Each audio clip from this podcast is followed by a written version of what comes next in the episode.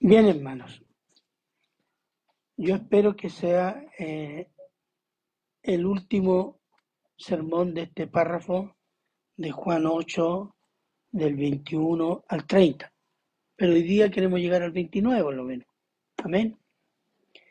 Fíjese, les voy a leer del versículo 28, segunda parte. Dice, y que nada hago por mí mismo, sino que según me enseñó el Padre, así hablo. Gracias, hermano. Es decir, lo que el Señor Jesús habla, expone, viene de quién? Del Padre. ¿Dónde lo aprendí? Del Padre. Hay una dependencia del Padre, por un lado. Y después en el versículo 29, porque dice, porque el que me envió conmigo está. Es decir, el Padre es fiel conmigo. Y después dice, y no me ha dejado solo el Padre, porque yo hago siempre lo que le agrada. Yo siempre hago la voluntad de mi Padre. Entonces ahí está comunión, esta comunión de amor, sometimiento, obediencia. Entre Dios Padre, el Hijo, y se podría incluir también legítimamente al Espíritu Santo. Entonces vamos a hablar de ese tema. Y vamos, voy hacer una larga introducción para entender de que la Trinidad, la Trinidad es una, es una realidad espiritual de la naturaleza de Dios. No es una invención de Constantino, no es una invención del Papa, Papa de Roma, no, la Trinidad está en la Biblia y en el Antiguo y en el Nuevo Testamento. Hay una presencia y hay una acción de Dios ¿Mm?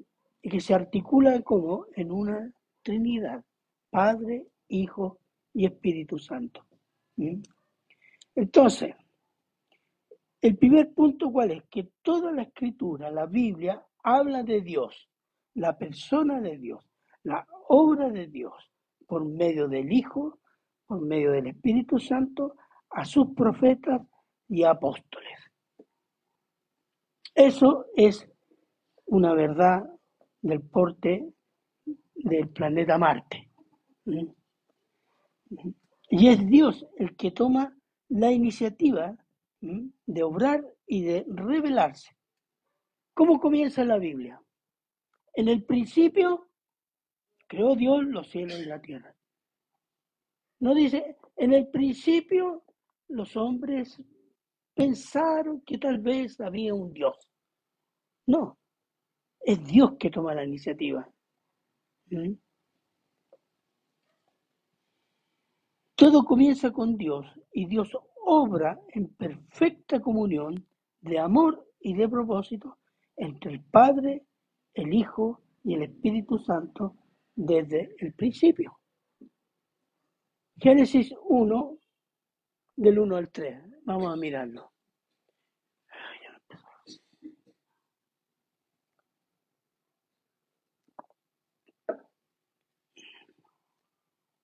Génesis 1, del 1 al 3. En el principio creó Dios los cielos y la tierra. Sigamos. Y la tierra estaba desordenada y vacía, y las tinieblas estaban sobre la faz del abismo y el Espíritu Santo, estoy leyendo, gracias, y el Espíritu de Dios se movía sobre la faz de la tierra. Hasta aquí tenemos dos personas. En el principio Dios, uno. ¿Y el otro quién es? El Espíritu Santo. ¿Mm? Después sigamos, tres. Y dijo Dios, sea la luz y fue la luz. Génesis 1.3. Y ahí está la tercera persona, la palabra. ¿Mm? Ahí tiene la Trinidad. Ahora, que la Trinidad es evidente para nosotros, pero también se menciona que es de la eternidad. Por ejemplo, Juan 17:5 es la oración del Señor Jesús y menciona, ¿qué dice? que Juan 17:5. Ahora pues, Padre, glorifícame tú al lado tuyo con aquella gloria que tuve contigo antes que el mundo fuese.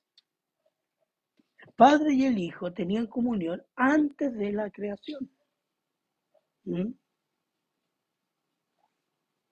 Estas son como pequeñas evidencias ¿m? Que a veces nosotros leyendo la Biblia la dejamos pasar. No captamos toda su, su, profundidad a veces. Dios en tres personas actúa en perfecta comunión entre las tres personas y decide arriba para obrar abajo. Y decide crear, bendecir, salvar, condenar, advertir, enjuiciar lo de abajo. A veces su acción es unánime. No, no aparece, digamos, quién actúa primero o el nombre de, etc. No aparece esa figura. Por ejemplo, hay tres versículos en Génesis. Veamos Génesis 1.26. Disculpe. Génesis 1.26. Entonces dijo Dios, hagamos al hombre a nuestra imagen y semejanza. Los testigos contra Jehová dice que son ángeles. ¿Mm? ¿O los ángeles crearon? No. Los ángeles no crean. ¿Mm? Los ángeles obedecen. ¿Mm? Tienen poderes para hacer las cosas que Dios les manda hacer. Entonces dice, hagamos pluralidad. Veamos Génesis 3:22.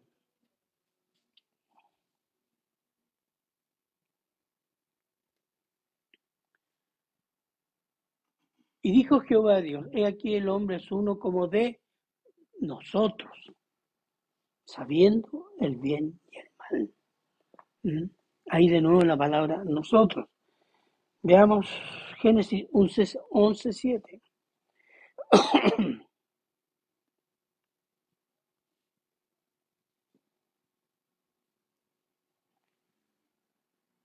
Ahora pues, descendamos, plural, y confundamos allí su lengua para que ninguno entienda el habla de su compañero.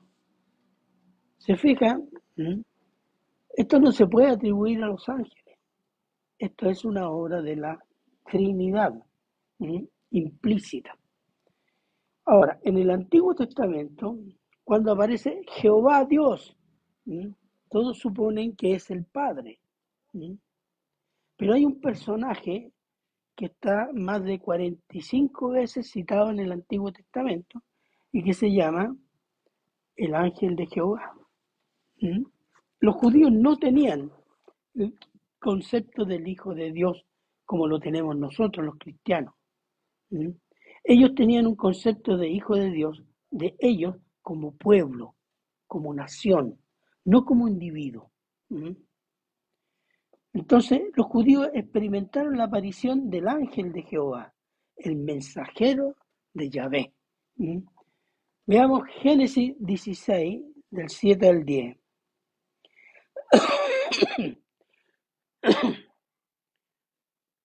Y halló el ángel de Jehová junto a una fuente de agua en el desierto, junto a la fuente que está en el camino de Sur. Y le dijo, Agar, sierva de Sarai, ¿de dónde vienes tú y a dónde vas? Y ella respondió, huyo delante de Sarai mi señora. Y le dijo el ángel de Jehová, vuélvete a su señora y ponte sumisa bajo su mano. Le dijo también el ángel de Jehová, multiplicaré tanto tu descendencia que no podrá ser contada a causa de la multitud. Además, dijo el ángel de Jehová, he aquí que has concebido y darás a luz un hijo y llamará su nombre Ismael, porque Jehová ha oído tu aflicción. Fíjese, tres veces se dice el ángel de Jehová, el mensajero de Yahvé. ¿Y qué hace? Una profecía. Él lo dice en el nombre de Jehová. Tampoco está diciendo en el nombre, de- no, Él es Dios. Está profetizando lo que va a suceder con Ismael y la descendencia de Ismael. ¿Mm? Jueces 13, 18 al 22.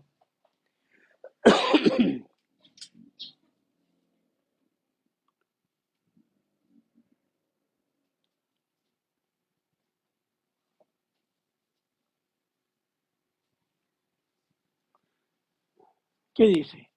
El ángel de Jehová respondió, por, se le apareció a quién?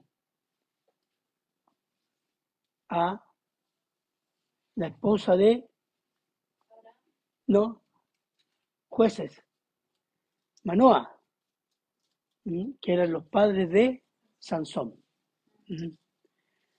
Y el ángel de Jehová respondió, ¿por qué preguntas por mi nombre que es admirable?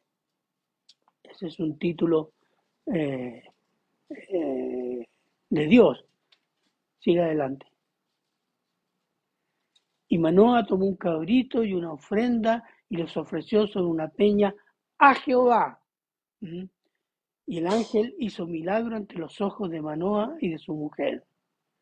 Porque aconteció que cuando la llama subía del altar hacia el cielo, el ángel de Jehová subió en la llama del altar ante los ojos de Manoa y de su mujer, los cuales se postraron en tierra. Y el ángel de Jehová no volvió a aparecer a Manoa ni a su mujer. Entonces conoció Manoa que era el ángel de Jehová. ¿Por qué se postraron? Porque entendieron que era Jehová Dios. ¿Mm? Y en Éxodo 3.2, 3.2 al 6, hay una declaración explícita también ahí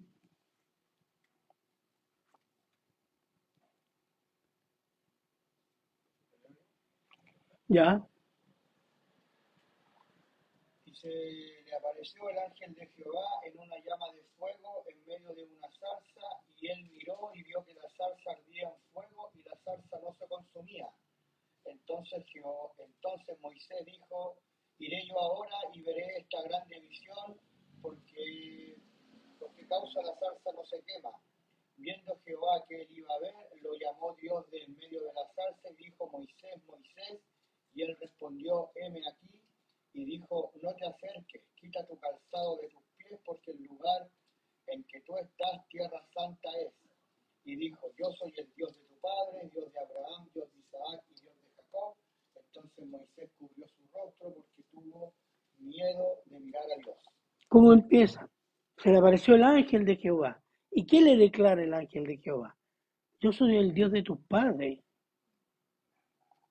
¿Mm? Entonces, es claro, y hay muchos otros versículos en que el ángel de Jehová se hace adorar como Dios, se declara Dios, actúa como Dios. Por ejemplo, Zacarías 3, del 1 al 7.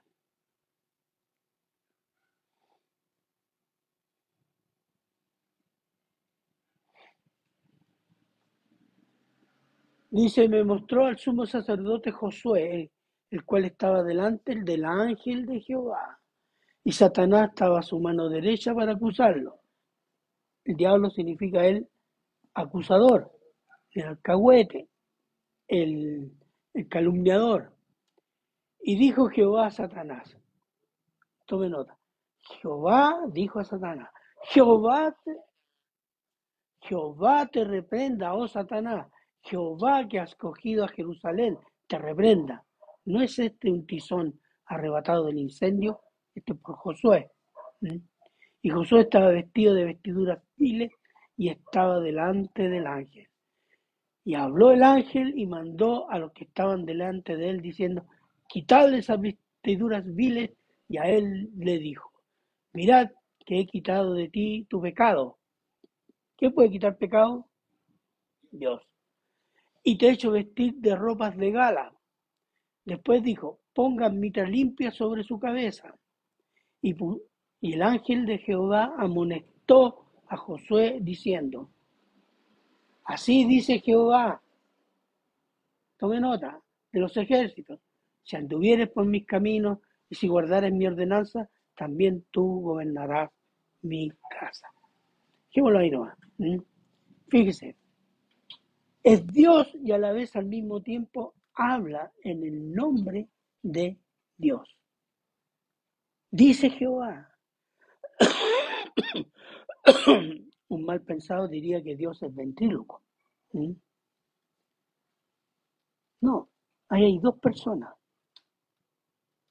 El ángel de Jehová y Jehová. ¿Mm? Entonces fíjese, el ángel de Jehová actúa en el nombre de Jehová, limpia de pecado, habla y amonesta en el nombre de Jehová. ¿Mm? Está hablando de que hay dos personas, Isaías 48, del 14 al 16.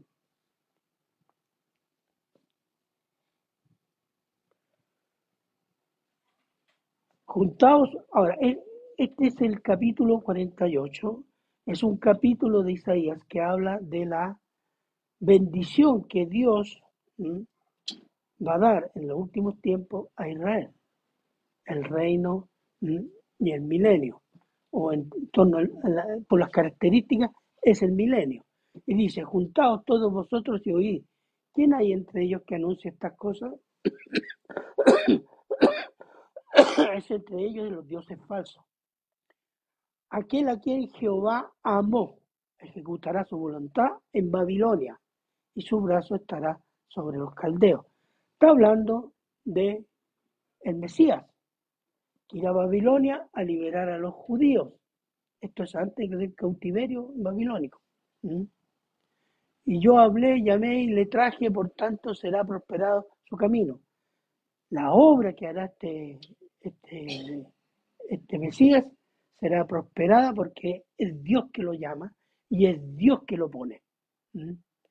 Acercaos a mí, oí esto, desde el principio no hablé en secreto. Desde que eso se hizo, ahora, ¿cuál es el principio? Ahora, si como está hablando de Israel, pueden ser dos posibilidades. El principio hice esto que fue la creación. O el principio, las promesas que Dios le dio a Abraham. ¿Mm? Entonces, desde que se hizo, eso se hizo, allí estaba yo. ¿Quién? Y ahora me envió Jehová, el Señor, y su Espíritu. El ángel de Jehová. Entonces, ¿qué tiene ahí?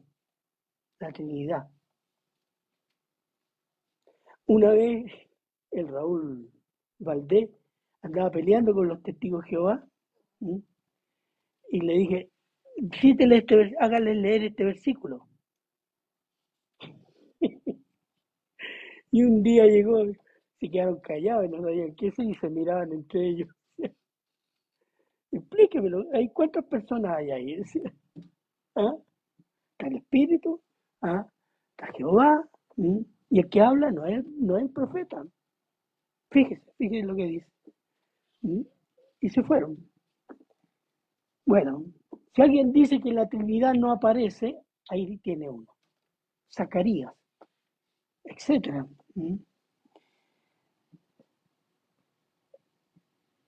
El Hijo, el Mesías, hará juicio Bueno, eso ya lo, dije. Y aquí tenemos la Trinidad. El Hijo de, obedece al Padre, el Hijo obedece al Padre y al Espíritu Santo.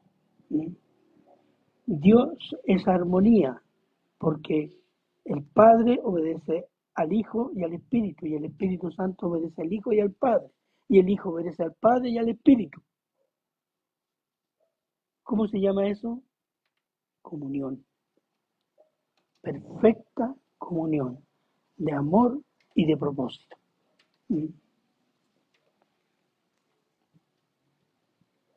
Entonces, Dios es armonía, comunión, obediencia.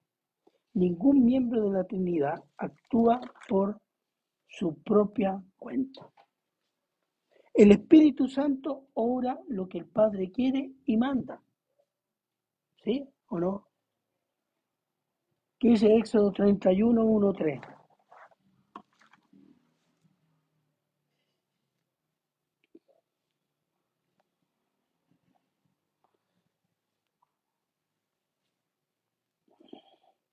Dice, habló Jehová a Moisés diciendo, mira, yo he llamado por nombre a Besaleel, hijo de Uri, hijo de Ur, de la tribu de Judá, y lo he llamado del Espíritu, lo he llenado del Espíritu de Dios en sabiduría y en inteligencia, en ciencia y en todo arte,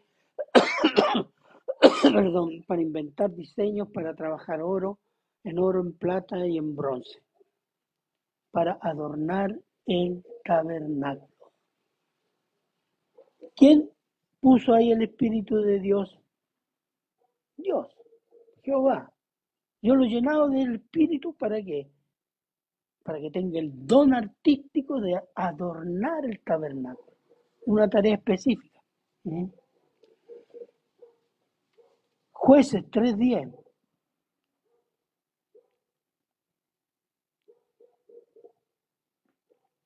Jueces 3.10. Y el espíritu de, Jehová vino sobre él y juzgó a Israel y salió a batalla. Y Jehová entregó en su mano a Cusán Risataim, rey de Siria, y prevaleció su mano contra Cusán Risataim. ¿Mm? lo llenó de su espíritu, lo hizo líder, lo capacitó con valor, astucia, guerrera para liberar a Israel y gobernar. ¿Mm? Por último, primera de Samuel 10:10.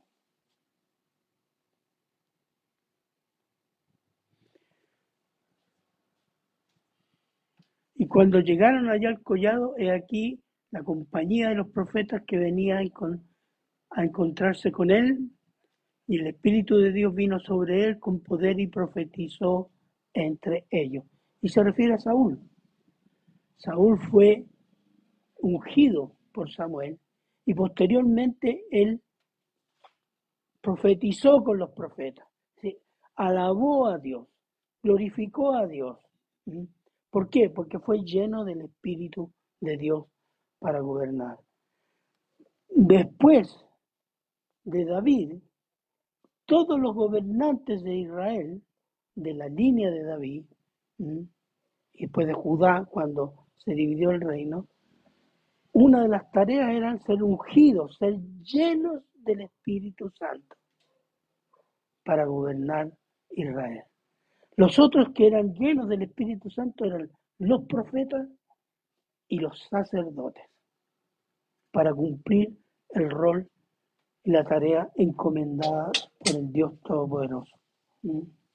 Y el Mesías también sería lleno del Espíritu Santo el Espíritu de Dios. Isaías 11, 1, 2.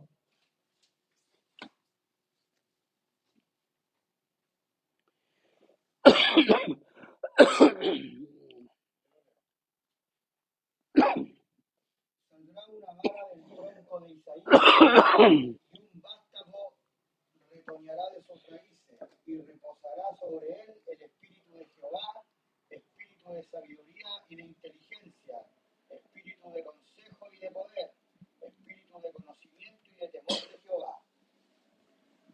Todas esas características hablan de qué? De que el Mesías será lleno, completo del Espíritu Santo, para hacer la obra que fue enviado a hacer, ¿no? Amén. Entonces Dios es armonía, comunión, amor, unanimidad de propósito para glorificar la santidad de Dios, sea para, por bendición o condenación de los de abajo. Después en el Nuevo Testamento se revela la presencia en la Trinidad. ¿Se acuerdan lo que dice Lucas 3, 21, 22? Cuando Jesús se fue a bautizar, aconteció que cuando todo el pueblo se bautizaba, también Jesús se fue a bautizar y orando el cielo se abrió descendió el Espíritu Santo sobre él en forma corporal, como paloma vio una voz del cielo que decía, tú eres mi Hijo amado, en ti tengo complacencia. Fíjese, la presencia de la Trinidad al inicio del Antiguo Testamento y acá está al inicio del ministerio del Señor Jesús. Y tenemos el ángel de Jehová ¿m? se hace hombre, porque el ángel de Jehová era Cristo. Jehová se humaniza. Juan 1.14.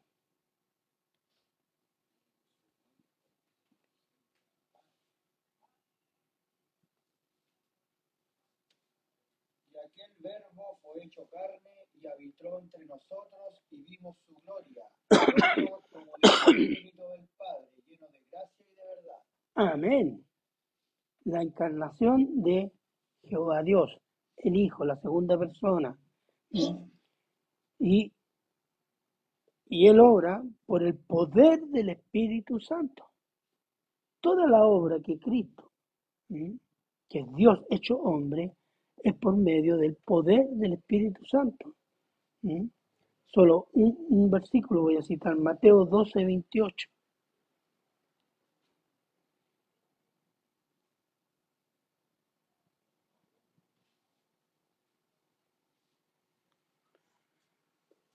Pero si yo por el Espíritu de Dios echo fuera los demonios, ciertamente ha llegado a vosotros el reino de Dios. Y en Lucas está, el Espíritu Santo lo llevó al desierto. Después dice, el Espíritu Santo lo llevó a Nazaret, etc. Dice, para revelar y obedecer y glorificar al Padre y hacer la obra de redención. Juan 14, 9. ¿Qué dice?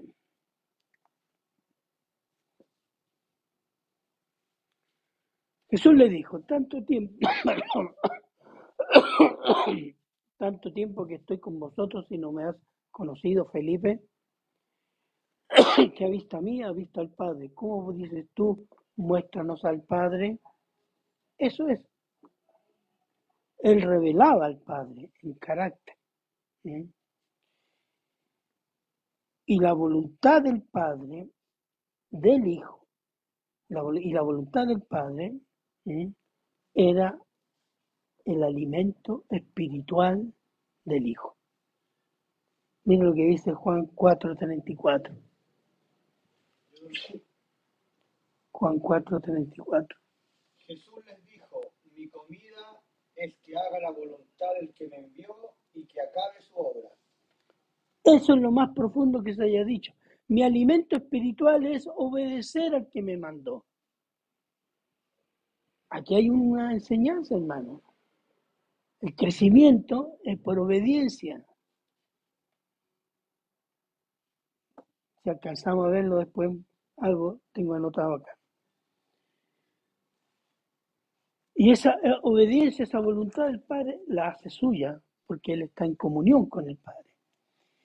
Y es una relación de amor y comunión de propósito.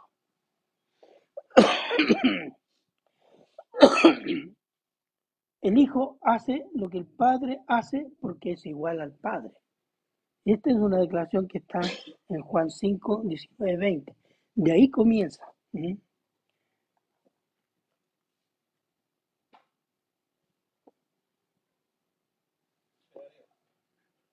Respondió entonces Jesús y les dijo, de cierto, de cierto os digo, no puede el Hijo hacer nada por sí mismo, sino lo que ve hacer al Padre, porque todo lo que el Padre hace, también lo hace el Hijo igualmente. Porque el Padre ama al Hijo y le muestra todas las cosas que él hace y mayores, y mayores obras que estas le mostrará, de modo que vosotros os maravilléis. Exactamente. ¿eh? Es decir, lo que, y, y- y este es un tema recurrente en Juan. Nosotros leímos el de 28, segunda parte y 29, que habla de eso. Yo hablo lo que el Padre me enseñó. Yo hablo lo que oí del Padre. Y eso es muy importante, tomar nota de eso. Por ejemplo, eh, Juan 12, 49, 50.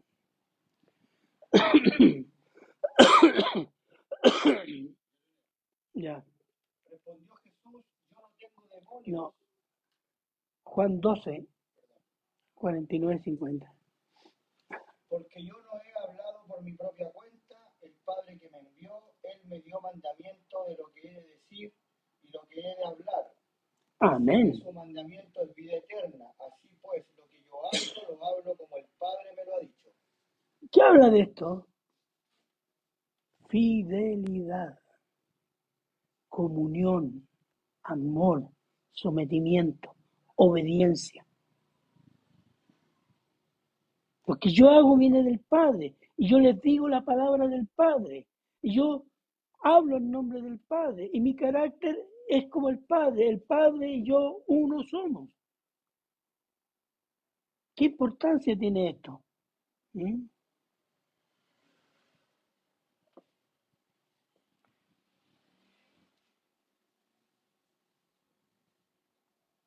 La comunión de amor y de propósito, ¿cómo se hace efectiva para nosotros? Se hace efectiva por medio de qué? La palabra, la palabra revelada. Ahí tenemos. Entonces, esta comunión de amor, de mutuo sometimiento, que se hace efectivo por la palabra, es porque el Hijo se sometió al Padre y el Espíritu Santo se sometió al Hijo. El Padre se somete a la obra del Hijo y del Espíritu Santo. Esa es la Trinidad, eso es Dios.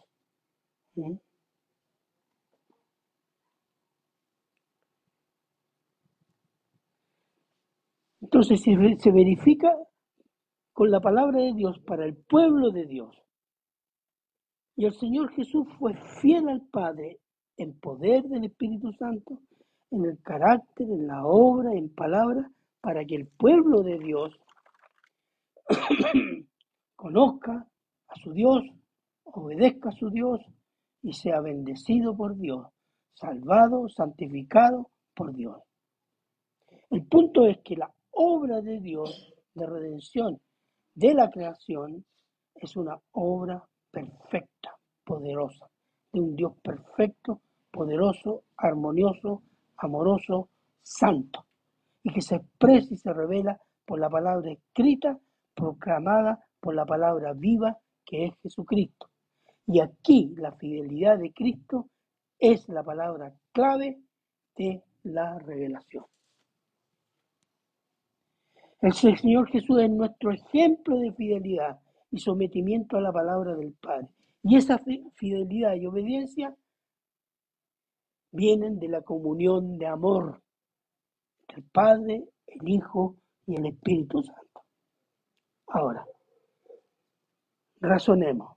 Si el Hijo, siendo Dios, que se hace hombre, es fiel y sometido a la palabra del Padre como hombre, nosotros, que somos criaturas, nos permitimos desobedecer, violar, tergiversar, agregar, quitar a la palabra de Dios que viene de arriba, llena de santidad, amor, armonía y poder. Cuando el Padre nuestro dice, Padre,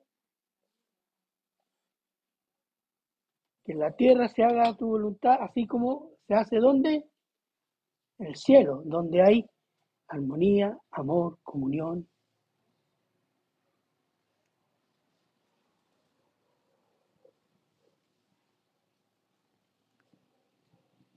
El sometimiento y fidelidad a la palabra de Dios revelada por el poder y la obra del Espíritu Santo en el creyente es la que nos da el entendimiento de Dios y el amor por Dios y el poder de obedecer a Dios, hermano. Israel, el pueblo del libro de Dios, así era llamado, pecó, desobedeciendo la ley de Dios, la tergiversó, le quitó, le agregó, la manipuló y terminó asesinando a su Mesías en una cruz romana.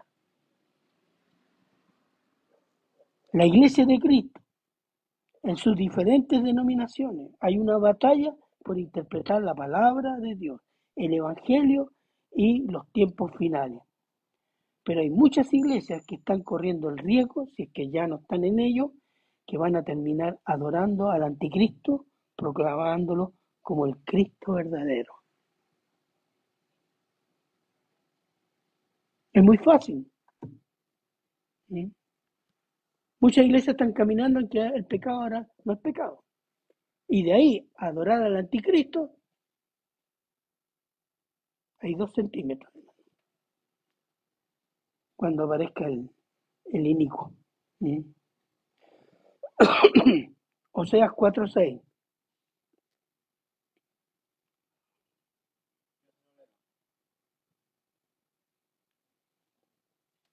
Mi pueblo fue destruido porque le faltó conocimiento. Por cuanto desechaste el conocimiento, yo te echaré del sacerdocio y porque olvidaste la ley de tu Dios, también yo tus hijos. Fíjense, ese fue el juicio de Israel. El pueblo de Dios antiguo y el actual pueden ser destruidos por ignorancia de la palabra de Dios, por desecharla, desobedecerla y tergiversarla. Y por su palabra. Dios juzgará a todo ser humano. Mucha iglesia ha sido en los años narcotizada con la alabanza al punto de reemplazarla por la predicación de la palabra de Dios. Mucha iglesia ha sido engañada por su carne y el mundo, ¿sí? para ganar, diciéndole que para ganar el mundo hay que usar los métodos del mundo y la cultura del mundo, descartando la palabra de Dios, y ha terminado que el mundo ha entrado en la iglesia. Y no hay ni una diferencia entre alguna iglesia y el mundo. Y muchos han sido idiotizados, creyendo que los sentimientos, los sueños, los propios deseos son la verdad de Dios. Y otros, en su satánica soberbia intelectual, reescriben las escrituras para actualizarlas a los hombres posmodernos y tecnológicos, donde el pecado no es más pecado.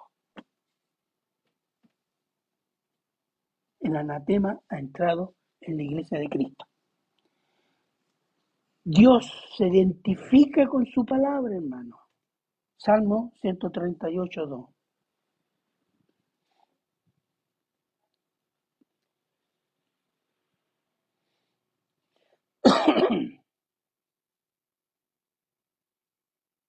Me mostraré hacia tu santo templo y alabaré tu nombre por tu misericordia y tu fidelidad, porque has engrandecido tu nombre y tu palabra sobre todas las cosas.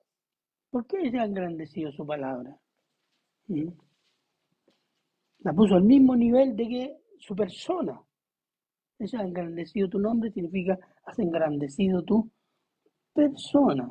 Dios se identifica con su palabra porque ella revela su voluntad, su comunión de amor y mutuo sometimiento en la Trinidad de Dios, su santidad y poder para salvar y condenar. De modo que desobedecer, tergiversar su palabra es mirar en menos al Padre, al Hijo y al Espíritu Santo y su comunión de amor y propósito con los de abajo. Así de seria es la cosa.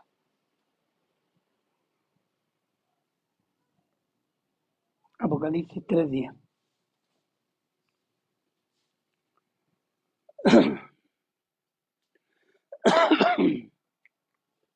Por cuanto has guardado la palabra de mi paciencia, yo también te guardaré de la hora de la prueba que ha de venir sobre el mundo entero, para probar a los que moran sobre la tierra. Dos cosas. Palabra de mi paciencia.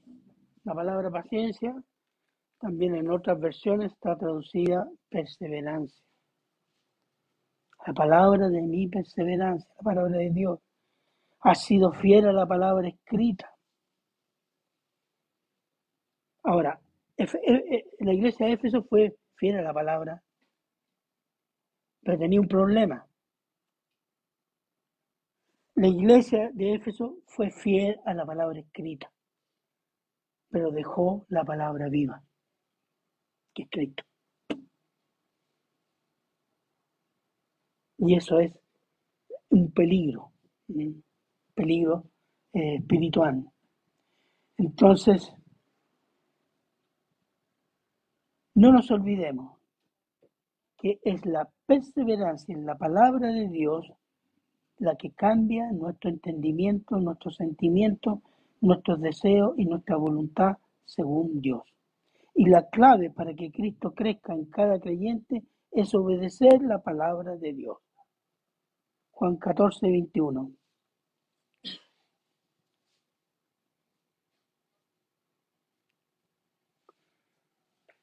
El que tiene mis mandamientos y los guarda, ese es el que me ama.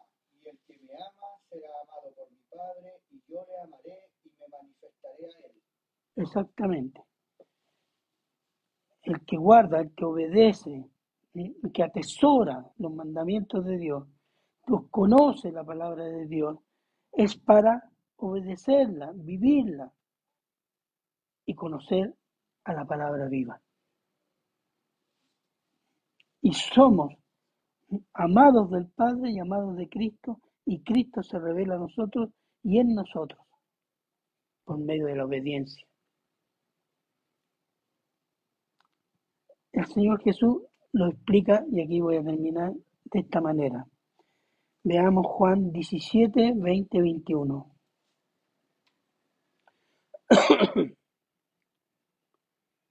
Mas no ruego solamente por estos, sino también por los que han de creer en mí por la palabra de ellos, para que todos sean uno, como tú, oh Padre, en mí y yo en ti, que también ellos sean uno en nosotros, para que el mundo crea que tú me enviaste. La gloria que me diste, yo les he dado para que sean así como nosotros somos uno. Lea el 23. Termina ahí. yo en ellos y tú en mí, para que sean perfectos en unidad, para que el mundo conozca que tú me enviaste y los y que los has amado a ellos como también a mí me has amado. Amén. Fíjese, ¿dónde está la comunión? La comunión, tu Padre en mí, yo en ti y ellos en nosotros. Esa es la perfecta comunión. Somos integrados a la comunión de la Trinidad por el poder del Espíritu Santo y la fe en Cristo. A eso somos integrados, hermanos, espiritualmente. Es una comunión de amor, sometimiento, obediencia, armonía. ¿Por medio de qué? De su palabra. Amén. Amén. Oremos, hermano. Padre bueno, eterno, misericordioso Señor, damos gracias, Señor, por esta bendición de poder discernir su palabra y esta bendición de ser en el- que usted por Cristo Jesús nos hace partícipe de esta gloriosa, santa y eterna comunión. Gracias, Padre, se lo agradecemos en Cristo Jesús. Amén.